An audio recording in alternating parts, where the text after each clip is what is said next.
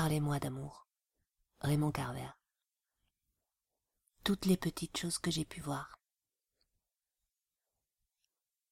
J'étais au lit quand j'ai entendu le bruit de la grille. J'ai tendu l'oreille. Il n'y a pas eu d'autre bruit. Mais la grille, j'étais sûre de l'avoir entendue. J'ai essayé de réveiller Cliff. Il était sous. Alors je me suis levée et j'ai été à la fenêtre.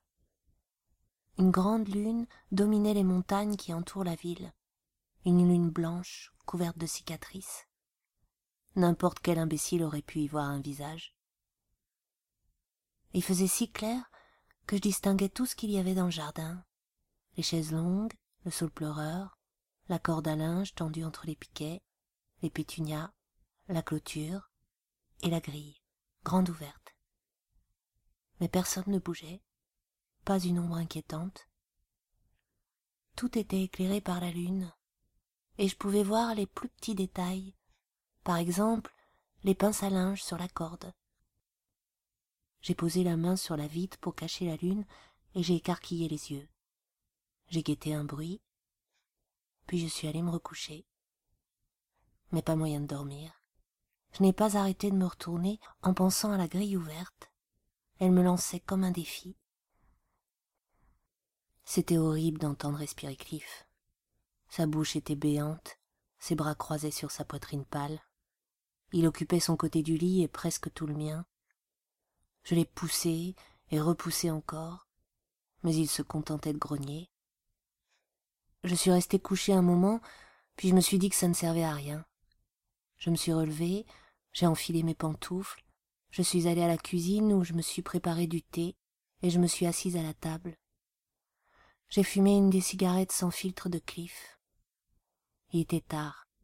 Je ne voulais pas savoir quelle heure. J'ai bu mon thé et fumé une autre cigarette. Au bout d'un moment, je me suis décidé à sortir pour refermer la grille. Alors j'ai mis mon peignoir. La lune éclairait chaque chose, les maisons et les arbres, les poteaux et les lignes électriques, le monde entier. J'ai jeté un coup d'œil dans le jardin à l'arrière avant de descendre les marches de la véranda. Une petite brise soufflait et j'ai fermé mon peignoir.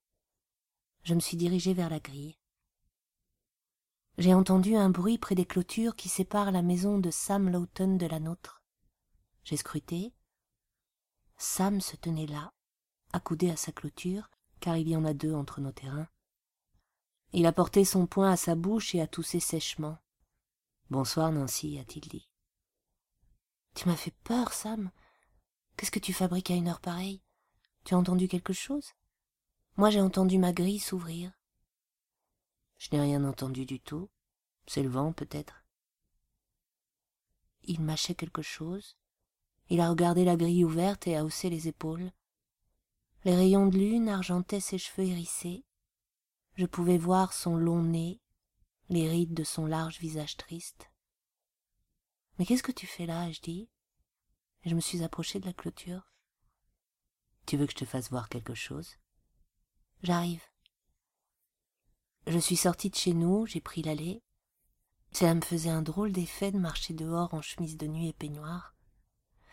Je me suis dit qu'il faudrait essayer de s'en souvenir de cette balade dehors, habillée comme ça. Sam se tenait sur le côté de sa maison, son pyjama remonté laissait voir ses chaussures marron et blanc. Dans une main, il avait une torche électrique, et dans l'autre, une boîte en fer qui contenait je ne sais quoi. Sam et Cliff étaient amis dans le temps. Puis un soir, ils se sont saoulés, ils se sont disputés. Sam a construit une clôture, et Cliff a fait pareil. C'était après que Sam avait perdu sa femme, Millie, et s'était remarié, avait eu un autre enfant, et tout ça en peu de temps. Jusqu'à sa mort, Millie et moi, nous nous entendions bien. Elle n'avait que quarante-cinq ans quand c'est arrivé. Crise cardiaque. Ça lui est tombé dessus alors qu'elle rentrait chez elle en voiture. La voiture avait continué à rouler et s'était encastrée dans le mur au fond du garage. Regarde-moi ça, a dit Sam en remontant son pyjama pour s'accroupir. Il a pointé la lumière de sa torche sur le sol, j'ai baissé les yeux et aperçu des sortes de vers emmêlés sur une étendue de terre. Des limaces, a-t-il dit. Je viens juste de leur donner une dose de ce truc-là. Il a brandi une boîte de quelque chose qui ressemblait à de l'Ajax. Elles gagnent du terrain, a-t-il ajouté en mâchonnant. Puis il a tourné la tête et a craché ce qui était sans doute du jus de tabac.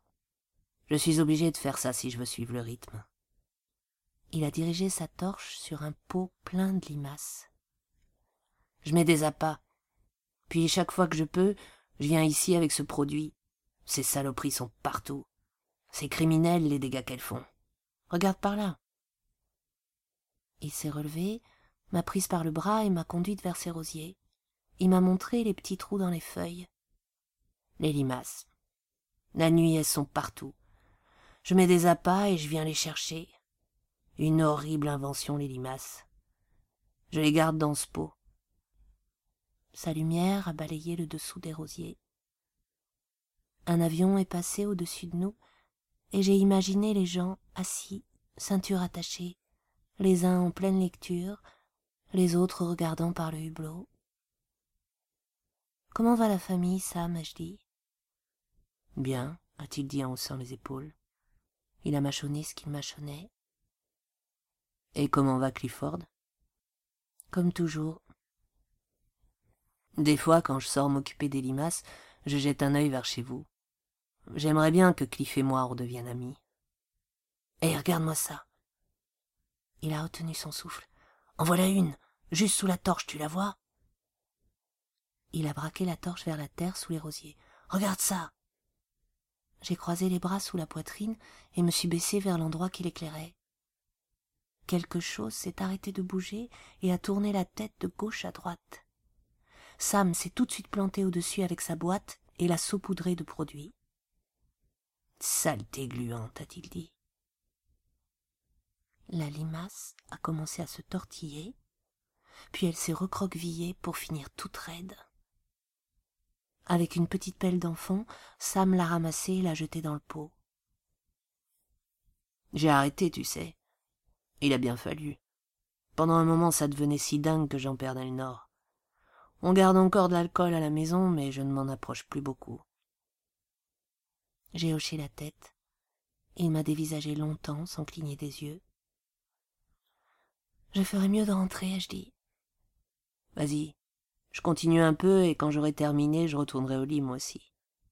Bonne nuit, Sam. Écoute, il a cessé de mâchonner, sa langue a poussé quelque chose contre sa lèvre inférieure et il a ajouté Dis bonjour à Cliff de ma part. Je lui dirai, Sam. Il a passé sa main dans ses cheveux argentés, comme pour les aplatir une fois pour toutes, puis il m'a salué. Dans la chambre, j'ai enlevé mon peignoir, je l'ai plié et placé à portée de main. Sans regarder l'heure, je me suis assuré que la sonnerie du réveil était enclenchée, je me suis couché, j'ai remonté les couvertures et j'ai fermé les yeux. Puis je me suis rappelé que j'avais oublié de fermer la grille. J'ai rouvert les yeux, je suis resté allongé, j'ai secoué un peu Cliff. Il s'est éclairci la gorge, a dégluti.